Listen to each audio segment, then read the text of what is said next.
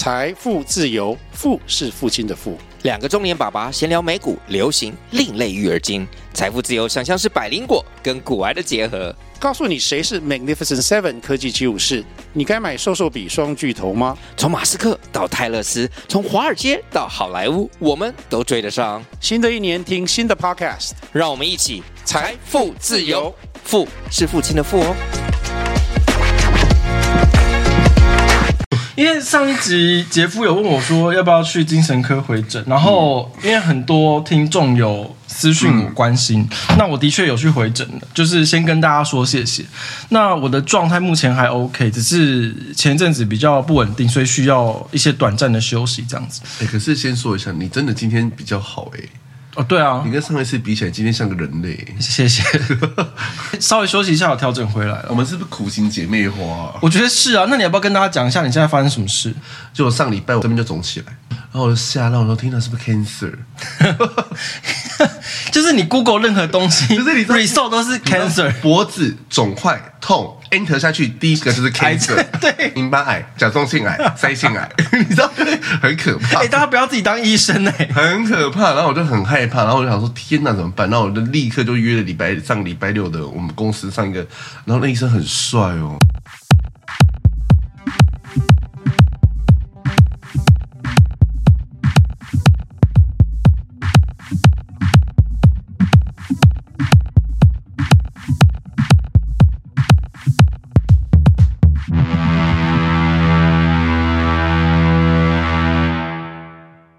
耳鼻喉科都有这种躺椅嘛，嗯，他就要张站，他就要帮我摸我这边这样，嗯、然后就靠很近，嗯，然后刚好可是他的刚好站起来的时候，他的。屌的位置刚好就在我的脸这边，然后我就他就说：“哎、欸，你怎么突然变那么热？”我想说：“没有可能我发烧。”我想说：“你屌在我面前谁不会热？” 你就直接这样跟他讲啊？没有，不敢讲。为什么不？哎、欸，他知道你是贵公司员工吗？我进去直接说我是贵公司员工啊，哦、这我不敢讲啊，就会变职场性骚扰。哎、欸，你知道多丢脸吗？因为我一进去的时候，我就只跟护理师说：“嗯，我说那个姐姐，我这边就是有肿块，会不会是 cancer？” 嗯。然后他就说：“你等下跟医生说，这样我就跟他说，我说医生，我昨天那个昨天五点半的时候这边就肿起来，会痛，怀疑可能是 cancer。嗯，医生就说不会。嗯，然后他说：哎，你是医院的员工吗？我说对。嗯，哎，在哪一科？我说我是传送。嗯，就乱讲一通，不是先你送公文，不是因为太丢脸，你知道，就是随便就怀疑是 cancer，然后太丢脸，觉得好像毫无医疗知识，好像读过书的人，我就很不好意思说我是什么这样。可是我超痛，然后。痛完之后，我想说，我就今天早上要上班嘛，我就还是去公司。我就可是我是用爬的过去的，因为我昨天晚上就吐了三次，我今天早上就吐了三次。所以你今天也可能录音录到一半去吐。我等下就直接开门进去吐。好好好好。对，然后就是然后就看我自己家医生这样子，嗯，然后就帮我开叫我打两支针，这边一支，这边一支，这样止痛跟止吐。那那个要怎么样才会感染？你那个 A 型链球菌？对啊。它其实存在我们生活中各个部分，嗯、可是你知道免疫力降低的时候，就可能会有感染的风险。哦，所以如果我免疫力没有降低，然后你就是还活得健康的话，就可能比较有这种问题，因为它就会。哦、可是你要感染的话，你就要赶快去进行投药。嗯，上一次节目上传之后，其实蛮多听众问我的状况，因为很多人其实自己是有病逝感的，嗯，他们都觉得自己可能。有一点忧郁，或是躁郁，或者是情绪比较不稳定的状况。可是很多人没有去看医生的那个点，常常是在于说他们以为看医生很贵。很多人听到外面就是说什么咨商一次要两千块、三千块，什么什么之类的。没有健保很便宜，去医院很便宜哦。对，就是如果大家真的有精神，或者是心理，或者是发现自己情绪上，甚至有些人只是长期处于浅，就是睡眠太浅，嗯。睡眠不足或各种生活压力，只是这样子的话，你去医院挂精神科或身心科，那个其实都有健保。你上次你在你的那个线动我说我，我觉得蛮好的一点就是说，你觉得。可能因为你的身边刚好就有一些人可以去提醒你，可能面临现在这样的一个 situation，嗯，然后可是有些人其实并没有，我觉得可能也许不是大家都那么幸运，刚好有旁边人发现你的状况不稳定，你自己有感受到自己不太对劲，其实都可以，就是你拿着你的健保卡去医院挂个号，那个都不会跟你收个几万几万的，基本上都有健保给付，除非说你在进一步的诊疗，可能自费的项目，你到时候才会决定说你自己要不要去。做这个自费的项目。而且其实医院的心理师的心理治疗都是有健保，因为我之前其实我以前就是从精神科被医生排心理治疗，嗯嗯、可是我被医生评估说我的状况其实不适合心理治疗。为什么？就有点 PTSD 啊，那就是那个心理师不够格啊，太过分，不好意思哦，当我没说过那句话。我觉得可能会大家就是查得到哦，因为我之前说我的精神科医生跑去选举，后来没选上，会不会太明显？好了，那你后来换那个医生，我就不错了，因为我觉得你今天的状态都还蛮好。哦，因为我换药了啊。然后先说哦，很多人都是可能因为看了精神科或身心科之后吃的药，导致你有很多的不舒服。嗯，然后可能就不吃，或觉得吃的好像吃了一个礼拜、两个礼拜可能都没有用，那你们就自行的就不吃。可是。身心科的药理跟一般感冒那种药理是很不一样的，他们都需要大概六到八周，很缓慢的释放药物的浓度，去改善我们的一些神经跟内分泌的系统。所以其实要耐心去吃完它。然后，如果你真的觉得吃这个药很不舒服的话，第一次去看医生的时候，医生通常只会开一个礼拜的药给你。你回诊就把你这些状况记录下来，就跟你医生说你哪里不舒服，哪里怎么样，对你的生活有什么样的影响，你觉得没有办法适应。医生都会帮你做调药，所以我们为什么一开始都会很频繁的回诊，就是因为我们要进行一个调药的步骤。所以如果在进行这个部分的人的话，请要有耐心，然后不要觉得药没有用，药让你很不舒服的话，你就不吃了。那这个是非常不好的一个行为了。因为我之前也有医生跟我说，就是如果你吃药可能吃一段时间，你自己认为没有用，你就突然停止，那反而会造成。反效果就是你忧郁的状况可能会更激烈。华人的通病，再讲台湾人的通病，嗯，就是都很喜欢自己当医生，觉得我觉得我好了，那我就不吃了。可是你的好，但是你觉得你的好，可是在我们专业上，我们直接说，你可能只是在一个平衡期，嗯，不代表你真的 recovery，你懂我意思吗？所以我觉得你不管你要停药或吃药什么的，以前要到回到，请你回到诊间问你的医生，他说 OK，我们停。哎，停药不是说我直接停就停全部呢？你懂我意思吗？这是一个逐步退场的概念。对对对，所以其实他并不是说什么我直接都不吃，没有这种事情啊。祝大家心态健康啊！心态今天健康，身心健康。我现在是生理是心理。对啊，我们就是身心都有病的节目。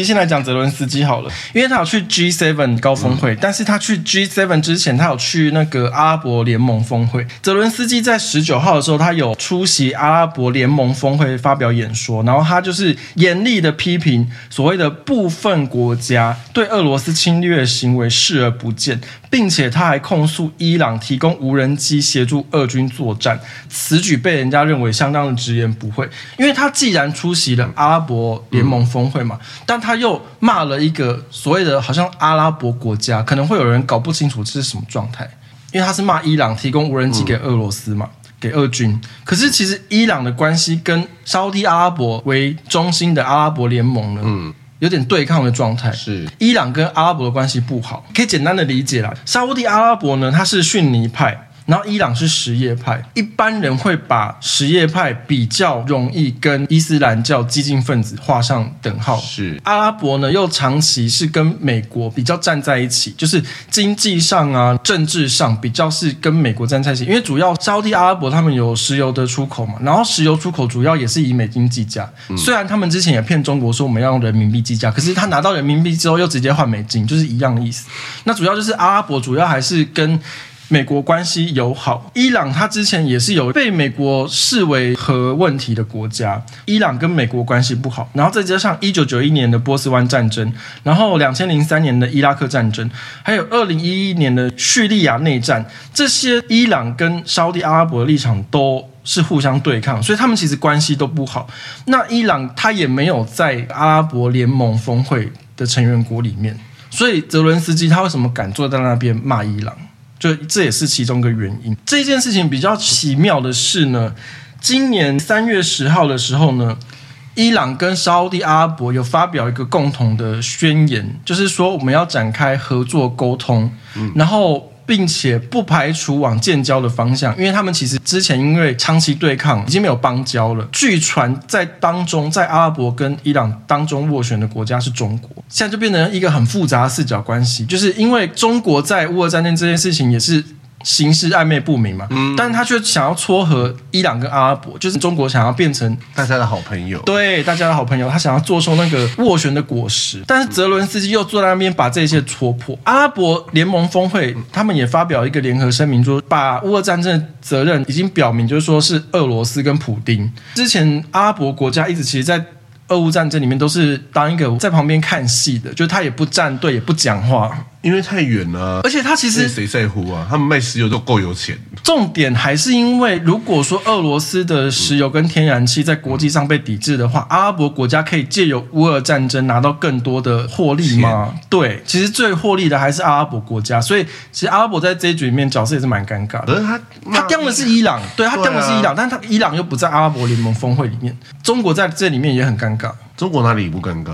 也是啦，你说中国只有骂台湾的时候才不尴尬吗？中国还有一个很尴尬的，因为泽文斯基他去阿拉伯联盟峰会之后，他就立刻去了 G7。然后今年的 G7 是在日本广岛。拜登在二十一号的时候有发表演说，他就说，大部分 G7 的盟国其实对台海紧张议题都有明确的共识。如果中国片面对台湾采取行动，将会有所回应。英国的苏纳克也说呢，这一切都是关于去风险，而不是脱钩，那就是脱钩。你懂吗？这些政治人物的话，就是你要反过来看。然后 G7 正在采取防止中国利用经济胁迫来干涉其他国家的主权事务，就是他其实这个话已经是表态了啦。是啊，什么叫做干涉其他国家的主权？就是台湾的主权嘛。G7 也有一个闭幕演说，然后选择在广岛市的和平纪念公园原爆罹难者慰灵碑。这个地点的选址也是有意义的嘛？广岛的那个原子弹，它其实是截止于二战的时候，他在这个地方选择发表闭幕演说，就是他要让全世界有所联想，是不是有一个第三次世界大战的这个危机？要大家比较严肃世界吗？因为台湾人不感觉啊。还有王思佳，这个我们要讨论吗？不要吧。好了，算了。我什么？还有茉莉，这我们要讨论吗？不要好了。还有还有一个啊，最近很红的那个那个。在超商哦，好客吗？对对对对对，大众人吗？对对对对啊，就好像没事发生，然后整天那边说什么经济不好要死。哎，讲到这个我就气，我现在要来骂一下。这一周还没讲完，我跟你讲，我这几天要吃饭的时候都没位置，哎，有星星的都没位置，然后贵的都没位置。不要说因为贵的都三天没有位置啊，因为我是下礼拜要回台中，然后因为我爸很喜欢吃陶板屋，然后我就订陶板屋，没有位置。陶板我要等多久？我五月一号就定了，没有位置。你定到什么时候？定下个礼拜天。对，整等于整个五月都没位置哎，整个五月的礼拜天都没位置哎。前几天想要去信义区某个知名的闹鬼饭店吃意大利菜，这到底有什么好？我都自己都订不到位，我不想再提人家的名字，是，只是想说中午去吃个饭，这样没有要干嘛庆祝或什么，就没有，就想要去吃个意大利菜。然后他说哦，不好意思，我们就是到月底都客满哦。就说你最快的定位时间从六月开始才有，我只是要吃个午餐，可不可以放过我？到底哪里经济不好？还是说那些蓝白自己本人的经济不好？你们的郭台铭都说没有，没有不。没有没有不景气就有不争气，对，你们好好实践好不好？就是因为你们没有赚不到钱，就有不努力。对，哎，我觉得稍微带过一下这件事好了，因为我觉得有在听我们节目的人应该都知道发生什么事。嗯，因为这件事情有两个时间点，第一个时间点是明显在影片上，那个该男子已经是情绪失控，在店内咆哮，跟身材很壮的壮硕该男子。对，然后他有点像是在砸店的那个状态，他精神状况已经是非常暴走的，嗯，就是有在攻击警察，他要打警察了，有都有录下来，这是第一段。可是第二段呢，是他已经瘫坐在便利商店门口了，但是他却遭警察用警棍敲击他的。头部跟头部，该名员警是已经把警棍打断的状态，他这个是已经在没有反抗或是没有能力造成别人受伤的状况下，嗯、这样子被警察用警棍，嗯、这已经算是私刑的一种了吧？是啊，过当执法了。嗯、我发现很多在网络上的人会把这件事情混为一谈，就是说他打警察，所以他被警察打活该。可是法律上不是这样子的。你跟台湾国民讨论法律，不是因为这件事情，我一直有在。研究，嗯、就是你知道我很喜欢当社会观察家。我知道很多人的态度都是像你刚刚讲，就是他已经打警察，那警察要保护自己，那警察为什么不能打他？嗯，所以今天这件事情，如果他一开始在攻击警察，警察有回击，比如说喷喷辣椒水啊，嗯、或者压制啊、嗯、什么之类，我都觉得 OK。对，你就是该做这件事。对可是，一开始那两个警察躲超远呢。对。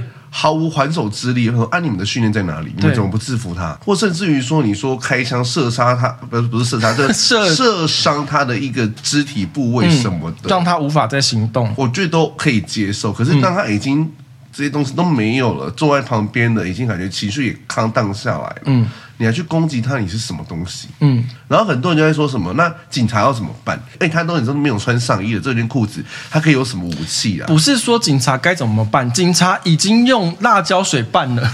对啊、就你第一阶段，你的任务已经完成了，已经把他上铐，他已经蹲坐在路边了，嗯、就等把他带走或是干嘛了？对，要带走带回警局里面做笔录或对，对，要不然就直接强制送医，因为他已经有攻击人家，这时候就可以强制送医了。为什么不强制送医？为什么你要直接把你的警棍打到断了？嗯、一堆人那边支持警察，到底有什么好支持的？这些支持警察，我觉得他们有一个很逻辑上的谬误。其实你看那些支持警察的人，多半都是。蓝白粉，如果你认真分析，他们就是会反蔡英魂啊，然后说民进党滥权啊，黑道治国啊，然后暴力治国，就司法改革失败。对，好，那我就讲说，如果你在。民进党完全执政，现在民进党立法院还是过半的状态哦。内政部长林佑昌还是民进党籍的状态哦。内政部接下来就警政署嘛，就是说，如果你支持警察可以对你做私刑、做暴力执法的话，那就等于你赋予给你最讨厌的蔡英文跟民进党攻击你的合法的条件。所以我觉得这些人逻辑死亡哎，他们就逻辑死亡才会支持蓝白，不是吗？呃，对，好，那这里就不讨论。然后我还想讲一个点。该男子，即便一开始呢，我们一般讲攻击嘛，就是所谓的伤害嘛。告诉乃论，我打你，你决定要不要告我。啊、警察不能说我要告你，打他，啊、就没办法。嗯，好，这是第一点。所以，如果该男子有攻击便利商店店员，他其实有他的法律的权利。攻击便利商店店员，我是假设，我是假设。假如说该男子攻击便利商店店员，第一，便利商店店员可以自卫。是，第二是便利商店店员事后可以验伤提告。是，但是该男子如果没有攻击便利商店的店员，他只是在店里对于财物、货架上的商品大肆破坏，那就让他破坏吧，就是损害官司而已。这只是损害，这只是民事。嗯、那这件事情为什么会最后被警察打到头破血流，就变成一个两败俱伤的场面？其实原本没什么的事情，因为我讲难听一点，他今天捣毁的又不是劳力士。又不是爱马仕，就是便利商店里面就是放一些洋芋片跟口香糖，这个到底有什么？我也是看不懂。这事情本来原本就没有那么严重，让一个情绪有状况的人他发泄完了，他面对他该面对的法律责任、民事责任，然后让他去就医，这才是一个正常的社会、健康的社会，而不是今天变成一个喋血事件。然后在网络上，所有局外人、所有的乡民在这件事情喊打喊杀，这不是一个健康的社会吧？这个时候比我身体还更不健康呢。对啊，你不觉得？我觉得很魔幻呢。今天他有杀人吗？我也是看不懂。今天他没有任何一个人被他弄死哎，嗯，但是大家却用检视习近平一百倍的力道在检视他。我也是看不懂。我觉得莫名其妙。嗯，好，那我讲完了这一段。好，好，那我们再回来讲日本首相岸田文雄在闭幕演说的时候，他就说有关东海、南海的情势，G7 表示深感忧虑，一致同意反对以武力或威胁片面改变台海现状。所以其实大家也都觉得说，G7 一定会讨论台海问题，甚至是把台海问题呢放到闭幕演说，而且在一个原爆纪念碑前面，意味也是非常的明确表态了啊。可是你台湾人都不知道这些事情。台湾人现在关心什么？关心侯友谊跟郭台铭，这个事情也蛮值得关心的啊。我自己本身追这一部剧也是追得很开心。那我们接下来讲那个美债将在二零二三年的六月一号呢，违约的上限即将到期这件事情，美国联准会主席呢鲍尔在十九号的时候，他也有释出一个鸽派讯号，就是。微微的暗示六月可能暂停升息。财政部长叶伦呢，就是说银行界可能需要进行更多的合并。但他讲这一句话之后呢，就造成了银行股下烂大暴跌。那比较多人会看这件事情比较单一，会在台股的金融股对于美国美债的曝险部位上面钻研。可是我觉得这件事情有比金融股的曝险部位更大的议题可以讨论。彭博社呢有专访金融业的专业人士啊，他们就是表示说，假如美债违约的这个状况下，投资人几乎是无处可逃，最后只剩下一个黄金这样子的金融工具能当做首选，因为避险的第二选择就是美国公债，避险的第一个 ranking 是黄金嘛，第一个是美国公债嘛，但是一旦如果美国公债崩盘了，大家就只能去黄金。虽然说美债可能引发一连串的金融风暴，替代品屈指可数，所以白宫预测，如果美债短暂违约，会导致五十万人失业，并让经济轻微衰退。如果时间拉长，可能更会导致八百万人失业，导致严重衰退百分之六。股票市场可能暴跌超过百分之四十五。这一段大家先记得一下。财政部长叶伦呢，他说他想都不敢想，所以没有理由去复制这一场我们自己造成的危机。那就是有。对，为什么呢？我们今年的通货膨胀，因为其实今年。应该说升息已经不是新闻了吧？就是说，假如哪一天联准会说我们不升息，才是新闻嘛？是啊，但是因为今年以来联准会一直不断的在升息的状态，然后刚刚宣布完的五月的升息也是升了一码嘛，利率是五到五点二五，就是这样的一个区间。可是四月份的 CPI 就还是在五点多，你一直升，然后通膨也一直升，你升息升的部分没办法打击你的通膨，但是升息会有一个问题，就是造成。银行业的成本支出嘛，嗯，就是升息了，你跟银行借钱，你利息会变多，嗯，你会缴更多钱去还银行利息，所以借钱的人变少了，银行的贷款的金融业务就变低了嘛。因为大家知道贷款要给贷款的费用，就是审核的一笔费用，再加上利息，所以银行的业务变低了，他还要再多付给，因为升息嘛，多付给在银行的存户多的利息钱，所以很多银行今年一直以来都是在。哀哀叫的过程中，对，就是一直叫美国政府说，你不要再升了，我们要死透了，我们要死光了。所以今年就是有报一个矽谷银行，之前讲过吗？对，破产之类的。那这个其实也有一些阴谋论，就是说，因为现在执政的是那个民主党左派嘛，是，是不是那些右派的精英在制造一些小型的金融危机，要让左派的升息稍微冷静下来，你不要再升了，我们右派的资产阶级受不了了。嗯哼，就这个是有一个阴谋论，可是呢，美国的通膨其实一直压不下来嘛，所有的手段都用尽了，那是不是也有可能，就是说美国要稍微放手，制造一个可控范围内，因为美债对于美国自己来讲那是可控的嘛，它有工具，它在延期啊，或者在提高上限。这段会太复杂吗？不会，因为我听得懂。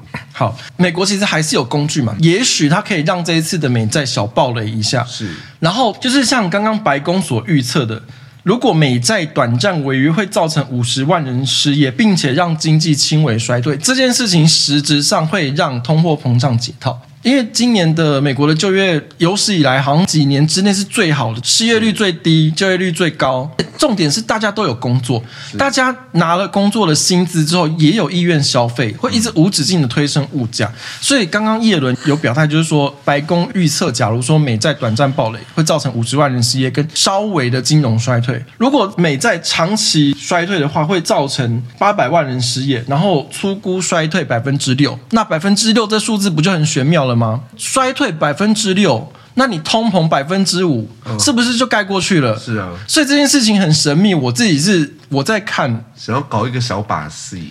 对，你也不能说他那个是违法操作，但是这也许也是他们一个工具。不要管什么曝险部位，是你主要是要看说美国通膨有没有办法压下来。嗯，如果一直到五月底下礼拜，或者是他最新接下来要发表的 CPI 跟 PPI 都没下来的话，那美国可能就真的放手让美债违约了。那相对于美国现在是通货膨胀的状态呢，中国是处于一个滞胀的状态，就是停滞性通货膨胀。不是说中国人都是滞胀，我是说停滞性通货膨胀。中国国家统计统计局哦，好难念哦。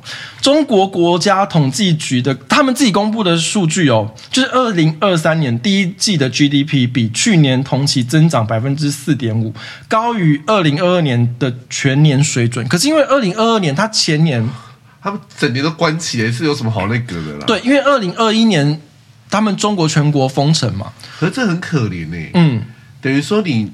去年是零分，你今年只有四点。对对对对对对对，就是这个意思。因为去年应该是说，对我们来说是前年呢，它就是二零二一年的时候，它基期很低嘛，所以二零二二年你只要有一分，你就是进步百分之两百。对啊，对的那个意思。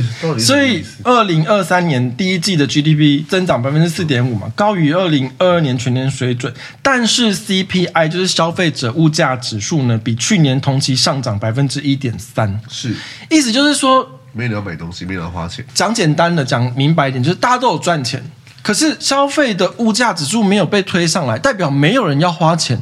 对啊，钱去哪里了？对，这就是一个谜。那也有人说，因为中国现在很多房地产是属于一个断供的状态，说就是很多人失业，反正缴不出房贷了，他们就宁可就是放手，让自己信用破产就不缴了，就断供。破产总比饿死来的好嘛？对啊，对他们来说是这样。破产顶多是借不到钱而已。对，所以中国的停滞性通货膨胀的问题，其实比美国通货膨胀，通货膨胀至少有赚钱有花钱。只是怕赚的钱跟不上花的钱，是。可是滞胀更可怕，有赚钱但是不花钱，是直接造成经济直接下行。再加上，因为中国现在是被围堵的很惨嘛，是啊。如果他们自己的内需又拉不上来，你还不跑，你就自己还有人没有跑，绝对有人不跑，死都不跑。那我们现在来讲一下泰国，泰国也刚选举完哦，泰国吗？对。泰国的选举也是蛮精彩的。泰国在五月十四号的时候进行众议院换届选举。我先讲一下泰国的。总理的选举规则，那么依照宪法，由上议院两百五十席，然后目前是全部由军方委任，大家可以记一下这数字：上议院两百五十席与众议院五百席共同选出，总共是七百五十席。那假设说上议院目前因为全部都是军方支持的人选嘛，那非军方阵营呢就必须在众议院取得三百七十六席，才能在总理选举中获胜。我讲的是至少的状态，因为五百加两。两百五等于七百五，对，是，然后除以二要再多一席。可是因为上议院目前全部都是军方的人，所以你要在众议院要拿到三百七十六席，你才能政党轮替。嗯，对，政党轮替。好，那因为现在的选举结果是由军方扶持的政府大败，那总共呢在。众议院的席次拿不到反对党的三分之一，现任总理帕拉育所带领的统一泰国建国党呢，他们只拿到三十六席，反对党呢前进党拿到一百五十二席，跟为泰党一百四十一席，总共取得过半席次。可是他们没有单独过半，前进党因为他拿一百五十二席嘛，他现在是众议院最大党，是。他的那个总理的候选人是叫做皮塔。大家可以查一下，长得也是，是皮塔哥哥哦，是皮塔，长得也是蛮可爱的。那已经不是可爱了呢，就是政治人物能长这样，你会觉得哇，怎么可能？那年他才四十二岁，对，非常年轻，高富帅，对，哎，身材也很好。就大家可以去查一下泰国前进党总理候选人皮塔，你就打 P I T A 就有了。哦，他是 P I T A，P I T A，然后下面有出现一大串热热等的泰文字，就是不要跟我说出现皮塔哥哥哦。皮塔哥哥是 P E E T A 哦，那就好。然后，因为他就受访嘛，他这是算是最大党，他胜选就是受访说，可能是要与魏泰党组成联合政府，但是魏泰党总理候选人贝东丹认为讨论结盟为时过早。目前皮塔只确定取得三百一十三名议员的支持，但是我刚刚讲过半门槛是三百七十六，所以他还有一个很大的要整合的一个空间。那现在更妙的是众议院的第三大党。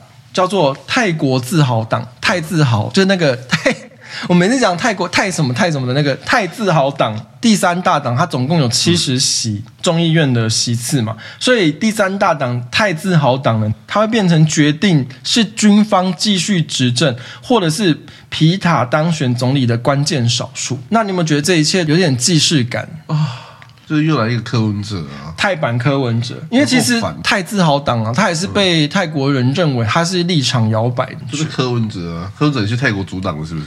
我觉得好像每个国家都会有这种差国柯文哲，A 也不好啊，B 也不好，大家来投我啊，A 那里不好，B 那里不好，又说不出来。对对，我觉得每个国家好像都有这种，这个一种时尚吗？我们等一下再来讲这个数学问题。我们先来讲一下英国前首相特拉斯，就是做他有做满一个月吗？没有啊。两个礼拜，两个礼拜，好，有有到吗？还是只有十天？好像是史上最短命的总理吧。没没有过世啦，就是说他的在位在位时间，对对对。特拉斯他来台湾，然后蔡英文跟赖清德也有接见，然后他大赞台湾民主，说什么台湾是个充满自由的社会啊，在这里人们可以以自由的方式表达自己在想什么，或者是按照他们想要的方式过生活这样子。我认为维护这样的自由是相当重要的，但你不觉得这句话还是很妙吗？这样自由民主的方式是我们最妙，就是会选出新北的侯友谊，对，然后就是侯友谊现在是。选上不到半年吧，好像是一百五十几天，我记得有人算过一百五十几天就选上了之后，韩国瑜还短哦。韩国瑜好像一百八十几天，一百七十几块，一百八，对，几乎有到半年了。对，然后侯友谊是不到半年就落跑去选总统，嗯、可是他也没有辞职。对，哎，韩国瑜当初有辞职吗？我也没有啊，韩国瑜是代职参选啊。哦，对对对，韩国瑜代职参选，然后后来选输了，还被罢免嘛。对啊，那所以现在侯友宜就是也在复制韩国瑜这条道路，我就看不懂。那我们现在就先切回来讲国内，因为这几个礼拜也是非常精彩。大家都知道，因为五月十七号的时候，国民党中常会举行的时候，他们就是拉起了侯友宜的双手，说我们就是支持侯友宜出来选总统这样。二零二四侯友谊这样，五月十七号的时候呢，据传郭台铭也是最后一刻才知道说不是要提名郭台铭，因为在五月十七号之前呢，郭台铭他也办了好几场造势嘛，是。我记得好像还有去金门去说要什么。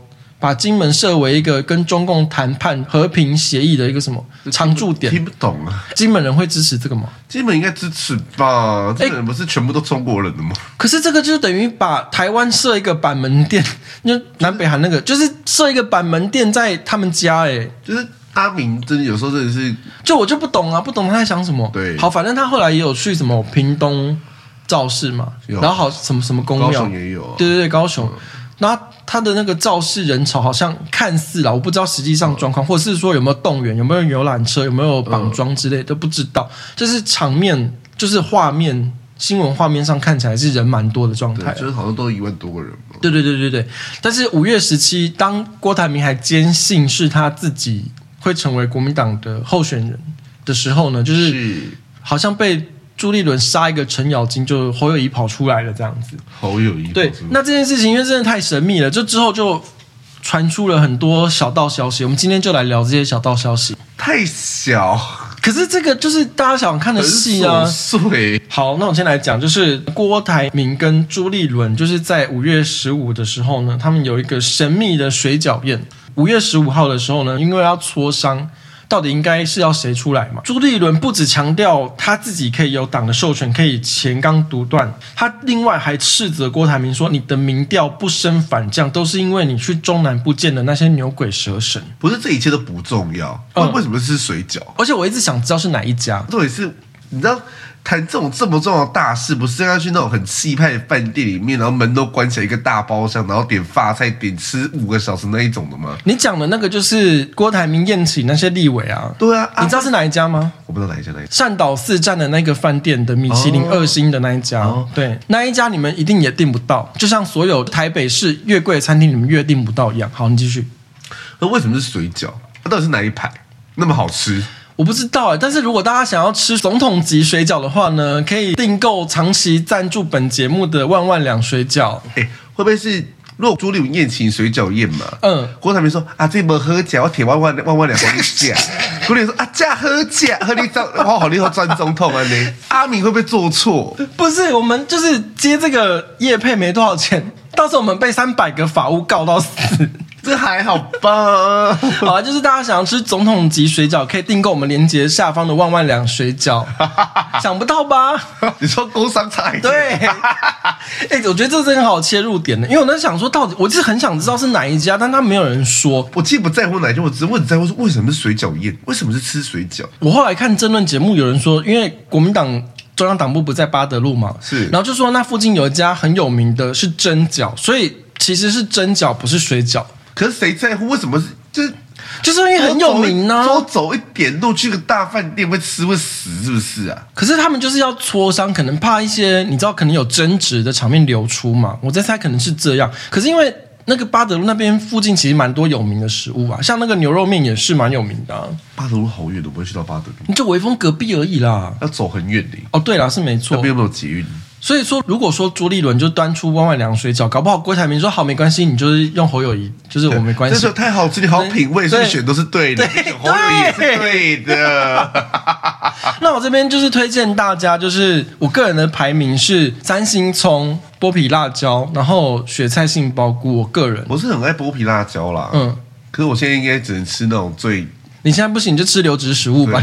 对，我现在只吃流质食物了。对，万万两就我看到很多人就用成蒸，不是啊，用成煎饺。那如果你想要像朱立伦跟郭台铭，就是平常同款总统级的蒸饺，你也可以用蒸的试试看，我相信效果也是蛮好的。所以错都是水饺烹饪方式不对吧？还有品相不对。没有，我觉得是品牌问题，他们没有吃，没有，他们没有吃万万两的，对，所以就没有阿明了。好，那我们就是再切回来，刚刚讲说朱立伦这个八卦传出来，就是说呢，朱立伦对郭台铭说：“你的民调不升反降，都是因为你去中南部见了牛鬼蛇神。”我这个是 quote 哦，不是我讲的，是。黄光琴呢，率先在他脸书揭发这件事情。当时呢，就很多记者就想说，为什么会有等于算是很爆炸性的消息？因为其实郭台铭他一直在中南部在外县市造势的时候，他就是基本上是跟国民党地方势力嘛，是啊，包含他去签严清标，他不是跟严清标十指紧扣嘛，拍了一张照放在那里，是受不了。对，然后他也有跟韩国一放了一张 AI 合照嘛，对，感觉好像就是合照的照，就对，就是很像。就 AI 做出来一张图，就反正就是郭台铭也有跟韩国瑜合照啊，也有跟颜清标合照啊，但是却被朱立伦说你跟那些牛鬼蛇神，所以就有引起党内的人也一片哗然，就说你怎么会说郭台铭见了我们这些自己党内的人是牛鬼蛇神？然后后来，嗯，我们的金门县立委陈玉珍呢，他就。举行一个记者会，就是在立法院门口，陈玉珍就先在记者会上面就是说，哦，那个有关那个黄光芹说的那些东西，就是跟陈玉珍本人知道的差不多。然后记者就问他说，有包含牛鬼蛇神那件事吗？陈玉珍就叹了一口大气，然后笑笑这样子，然后就飘去讲别的事情。陈玉珍这个表态基本上也有一点。承认了这件事，朱立伦说某些人是牛鬼蛇神。是，那大家也知道，因为郭台铭这阵子一直在外星市造势嘛，其实也都看得到，就是陈玉珍在穿梭的身影啊，包含我刚刚讲的。郭台铭在善导寺饭店的米其林二星请那些立委吃饭，也是陈玉珍在那边走来走去啊。国民党第一个跳出来支持郭台铭，对对对对对，嗯，那时候也是传说他出来叫大家联署支持郭台铭嘛。嗯，后来现在也传出一个都市传说，就是目前就是希望说要磋商让郭台铭进入国民党的那个不分区第一名，嗯、然后说朱立伦安排了一个立法院长的位置要给郭台铭，嗯，就是凭什么？我也不懂哎、欸，就是你国民党确定过半吗？那其实这大饼画太过遥远。哎、欸，票都还没投，你就是说，不，大家知道那个立法院的那个程序吗？要选立法院长，立法委员要投票，谁要当立法院长啊？那你如果说你的自己的立委席次都没有确定过半，你要怎么样确定某一个人可以当立法院长？我就不懂啊，而且还说什么可以给他当行政院长什么之类的啊？我想说啊，行政院长是总统指派的啊，嗯。然后经过有确定同意啊？对啊，啊什么意思？啊，你是有笃定投友一定会上，是不是？不是，你讲的这个更好笑哎！你说给他当行政院长，就是总统第一总统指派哦，第二是立院同意哦，那两层关卡哦。对啊，就是你的总统要当选，你的立院要过半，嗯、你才有可能给郭台铭行政院长的位置啊。都看不懂，那你到底凭什么答应人家这件事？那我们伟大的郭台铭董事长呢？他之前也发下一个豪语，说九十天解决诈骗集团的问题嘛。嗯，那我就觉得很好笑啊！你就是现在自己被国民党被朱立伦诈骗成这样，就是人家还要想要用一个立法院长还是行政院长来当做是饵吗？把你调回国民党？我不知道他是也许是对台湾的民主程序完全不了解，还是说怎么样？他应该是不太能够去懂呢。他会不会觉得哦好啊，那我就去当行政院长？就是看不。懂，就是我也觉得他可能对被三百个把握，对，对三百个把握，我觉得很神秘啊！就希望郭台铭可以，算了，我也不想访问他，你可以给我 iPhone 就好吗？对，我不是给我凤凰电波就好。好，那我要 iPhone，我要 iPhone。然后侯友谊在五月十七号，他在中常会被征召参选二零二四国民党的总统的时候呢，前国民党籍南投县议长何胜峰就立刻。好像在宣布之后不到两个小时以内就宣布退党，嗯、开了第一枪嘛。嗯，因为就是像侯友宜当初说呢，黑金复辟啊什么之类的。嗯、柯文哲就是他也说过什么台湾哪些哪个议长不是黑道，柯文哲讲过这个话嘛。对。然后侯友宜就也是就是说地方势力，国民党的地方势力派系都是黑道的。对，侯友谊这一席话把那些地方派系得罪光了嘛。何胜峰当天侯友谊宣布出任候选人的时候呢，何胜峰就直接。退党。讲到柯文哲，因为他看着侯友谊说差不多要出现了嘛，对那柯文哲就是很紧急，就赶快宣布说他也要参选，就在淡水，在同一天，然后好像找了侯友谊八分钟，还就几分钟，就想要没人在乎哎、欸。他宣布之后，后来就立刻被侯友宜。宣布说是侯友谊代表国民党，然后何胜峰宣布说退党，然后反正就大家就看何胜峰宣布退党。对，然后没有人在乎柯文哲去淡水找淡水阿妈。对，然后所以现在是三个党的候选人都出来，因为赖清德基本上定于一尊。嗯、照顺序来说，应该是说柯文哲在淡水宣布代表民众党参选，然后侯友谊在五月十七号国民党中常会上被朱立伦征召。是对，大概是这样。那三个人都出现了，所以现在的民调差不多可以。正式当做依据开始参考，表态率应该会开始提高。连胜文也出来，然后受访了，他就是说，因为他有点是站在那个郭台铭郭台铭那边。嗯，这里主要还是因为有一个症结点，就是因为连胜文他爸就是连战嘛，是连战当初在跟陈水扁竞选之后，陈水扁有一个三一九枪击案，两颗子弹事件嘛。嗯，那当时。负责这件事情案件的人就是侯友谊，是啊。那侯友谊当时是被视为稍微偏绿色彩的，因为他是当时陈水扁拔擢的人嘛，所以连战他稍微站在，我不是说他一定挺郭台铭，一定反侯友谊，我是说连战他稍微色彩上比较站在郭台铭那边，这也是可以理解，因为他一定相对他会比较不喜欢侯友谊，因为三一九枪击案事情影响他。爸爸连战的选情嘛，嗯，连胜文在受访的时候呢，他就说郭台铭是岳飞，不是他说郭台铭是岳飞很不吉利耶，岳飞 你知道死过世吗？对啊，哎、欸，当初岳飞就是握有军权，然后不甩宋高宗才被赐死的，所以其实岳飞本身也不是什么好东西耶，就是在那个年代是军规军，军规臣，臣规啊，军事呃，君君臣臣，父父对对对对对对对，嗯、所以其实你一个坐有。整个宋朝最大的军阀军，你等于就是你有能力，军政府啦，对你有能力去跟皇帝说，你给我下台，要不然老子用兵打烂你的城堡之类的。嗯所以岳飞那个时候宋高宗说：“我不要打你，一直跟我说要打你，什么意思？哎、啊，到底谁才是老大？”哎、欸，我觉得这些人很奇怪哦。这些人这么热爱中华，那么热爱中国，但他们的国学常识却这么低。就是历史都好好学好啊，不要那边乱用。然后连胜文说郭台铭是岳飞，我就看不懂了。我还想说，那到底谁是秦桧，谁又是宋高宗？就看不懂啊。对，你在你在讲朱立伦是秦桧吗？还是黄建庭是秦桧？黄建庭是秦桧吧？然后朱立伦是宋高宗。对啊，到底？在影射什么？你有本事就讲出来。可是岳飞最后就死掉了呢，就跟郭台铭在这一席里面被做掉一样啊，就很不吉利呀、啊。嗯、我看不懂啊。我觉得这些亲中的人亲到这样，你们的国学常识却这么低。我再讲一个，侯友谊也是，我真的觉得他是文盲哎、欸。我我这边就实名制，我高轩评价侯友谊就是一个大文盲。他就看起来没读过书。记者去问他说，那个副总统的搭配的人选嘛？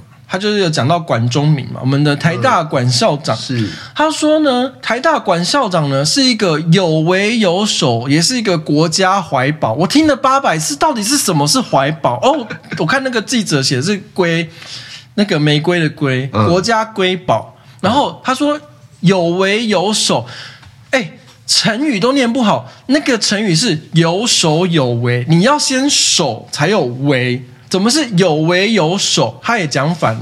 然后瑰宝还念成怀宝，那念瑰 OK？你不会讲梅槐花，你会讲玫瑰花。就是你你小学有毕业吗？玫瑰应该是小学字吧？应该是应该是小学字。是啊，应该是小学字。就大文盲安陵容，他的爸爸叫安比怀。对，那你会不会叫安陵容？他爸爸叫安比圭？就是什么？哎、欸，我不懂为什么会有文盲可以出来选总统，然后他现在还有二十几趴。好了，就是照 TVBS 给他三十五帕，你还有三十五帕的支持度，一百个人里面有三十五个人支持文盲来统治自己，这是什么样的国家状态？可是就像我之前讲的、啊，为什么一百个人里面还有三十五个愿意支持一个到现在还要上补习班的人？对，什么意思？等一下，等一下，那时候说他要上的补习班是补两岸关系跟国际局势。对啊，其实我觉得。侯友谊应该要从正音班开始读起。不是总统的事务，就是两岸关系、外交、国防。总统职务是这个。嗯、你要选总统，你现在还在补习这个？哎、欸，可是我有收到一个私讯评论，就是说，其实你有没有想过，因为台湾最大的敌人是哪里？就对面的，对啊，对面国。那对面的领导人是不是也是小学生？哦，所以就是，如果说侯友谊当选总统，我们才可以跟中国谈，因为两个人都是文盲，两个人都是小学生。你说以毒攻毒的概念吗？就对，就是小学生跟文盲之间比较有共同的话题。毕竟秀才遇到兵嘛。对呀、啊，就有理说不清嘛，啊、所以就是，所以派两个兵去讲。所以两个文盲，两个天兵比较有话聊，因为你叫一个天才跟一个白痴谈不出东西。蔡英文应该只是这样子。我觉得蔡英文是是这样子吧。嗯嗯。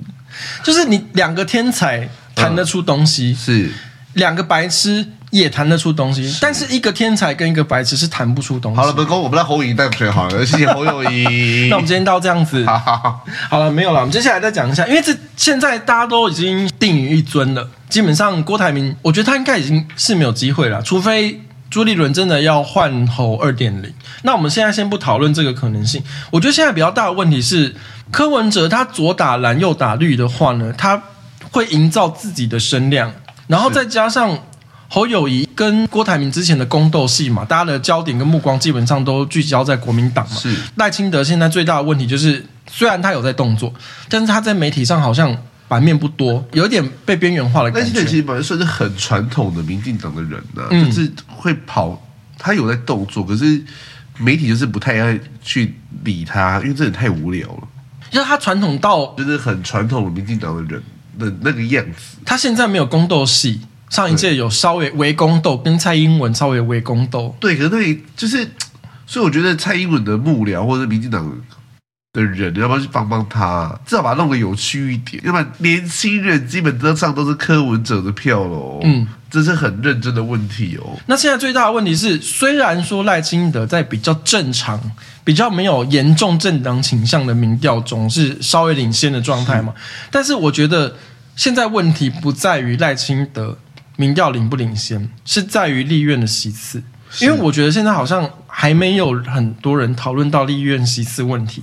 那我现在先来说，因为我们现在立法院的总共席次是一百一十三席，然后如果要单独过半的话，要五十七席，然后剩下的状态，最好的状态是单独过半五十七，剩下的政党瓜分总共五十六席。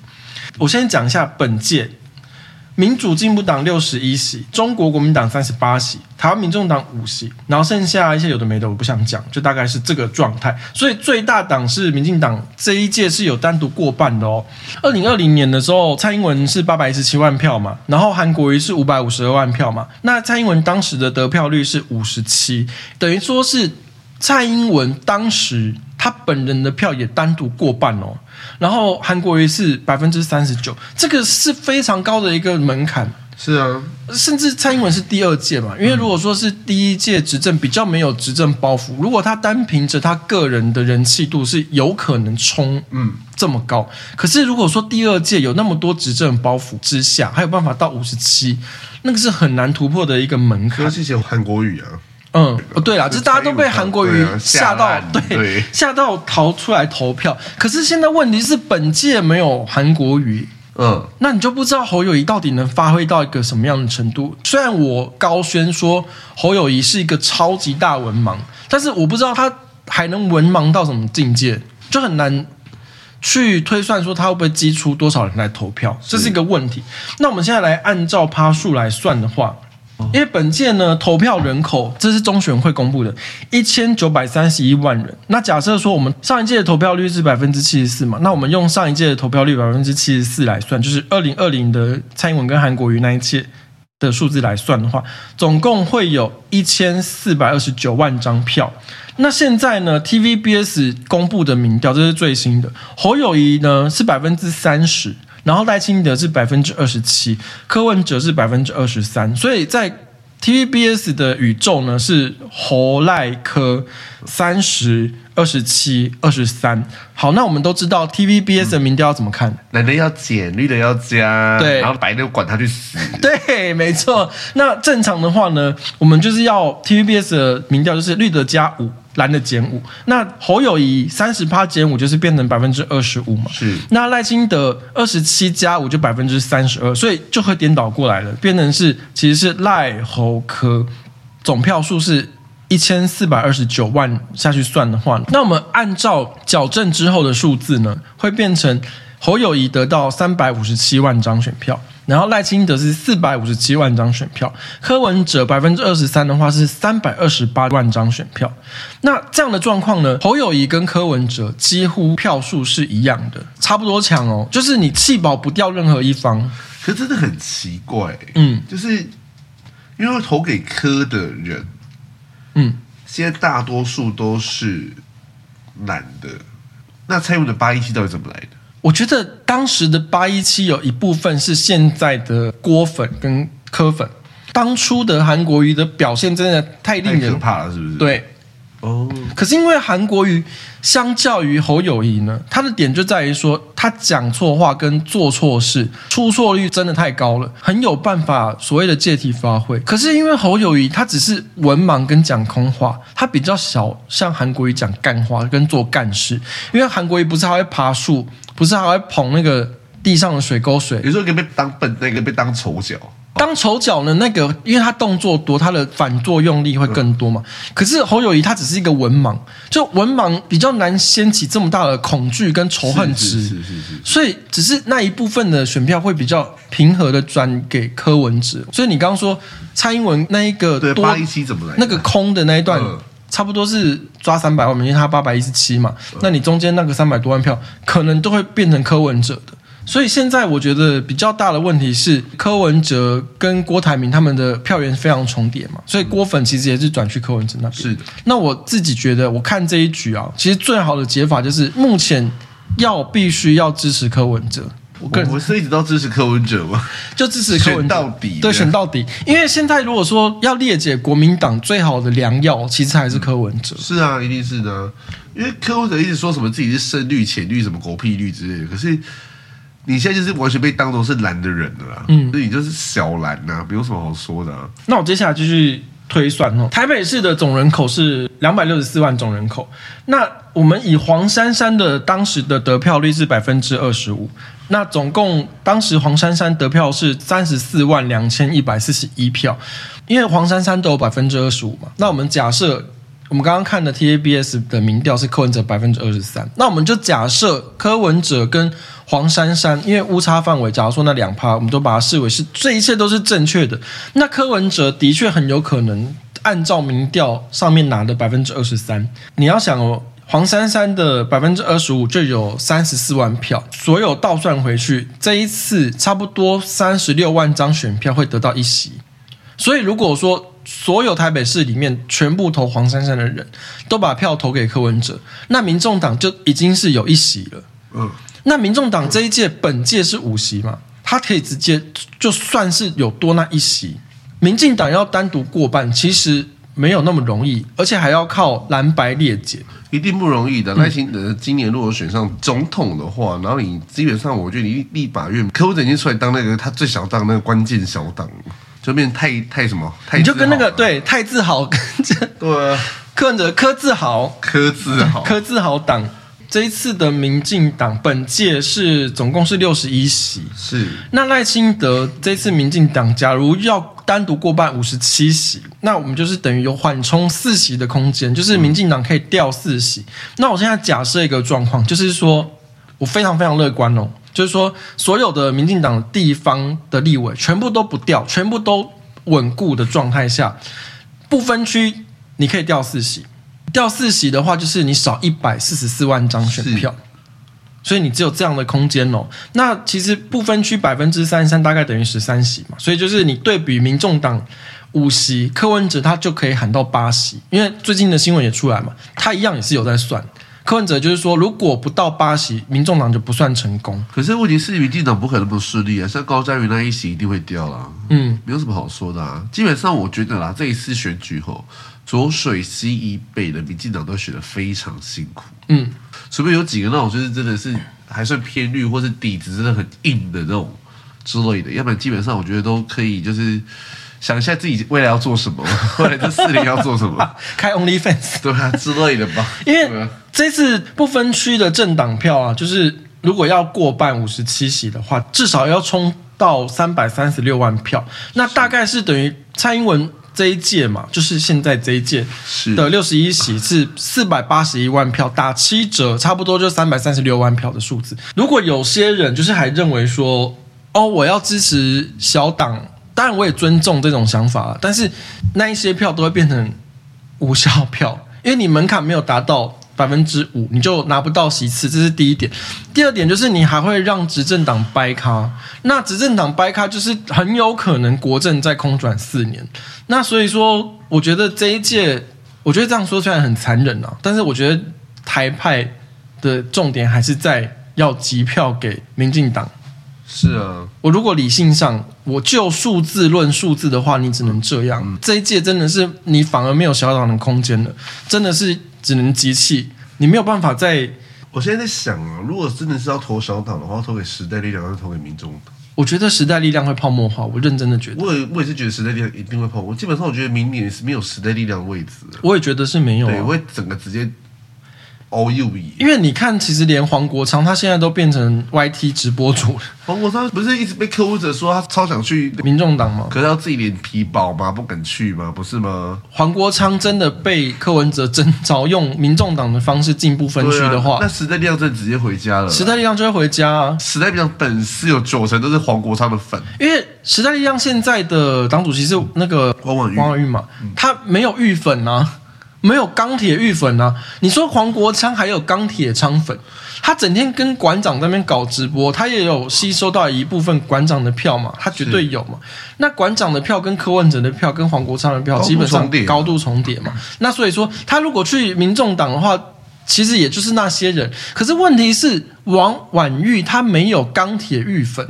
可是说句实在话，王婉玉现在的立场跟他的所有的论。数，嗯，我觉得这才是当初的时代力量。对对，可是已经当初的时代力量没有票哦。对，所以这问题到底是什么？所以 讲句很怂的，就是合久必分，分久必合。就是你万变不离其宗，你一开始想要那样搞，哎，成功了，那你发现风向又不一样，你就想要去又搞回来，走狗对，走了一大圈，还不是你万变不离其宗，你还是要那样才有票嘛？是啊，那你黄国昌现在如果又要进被柯文哲征召好了。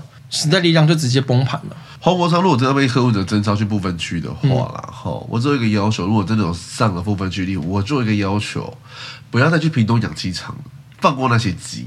鸡还鸡还鸡也要睡觉，鸡要生蛋，对，鸡要生蛋。哎，鸡蛋现在还有在缺吗？没有啦。哦，我公司隔壁有些卖杂货店，嗯，蛋都满到。人行道上有人要买吗？没有啊，是不是之后又会抗议说鸡蛋没有人要买？蔡英文下台有啊，有人在抗议啊。现在这这么快，蛋商出来说我们真的很辛苦啊，没有买蛋啊，我们我们这样子怎么办？我们要怎么生活、啊？到底要怎样？我说、呃、什么意思？哎、欸，之前时代力量不是还推一个很神秘的法案，就是什么鸡鸡住正义？对，就是那个什么养鸡场的那个动物居住正义之类的。对，好啊，搞啊！我看你时代力量多少票啊！我们祝福时代力量泡沫化，今天就这样了。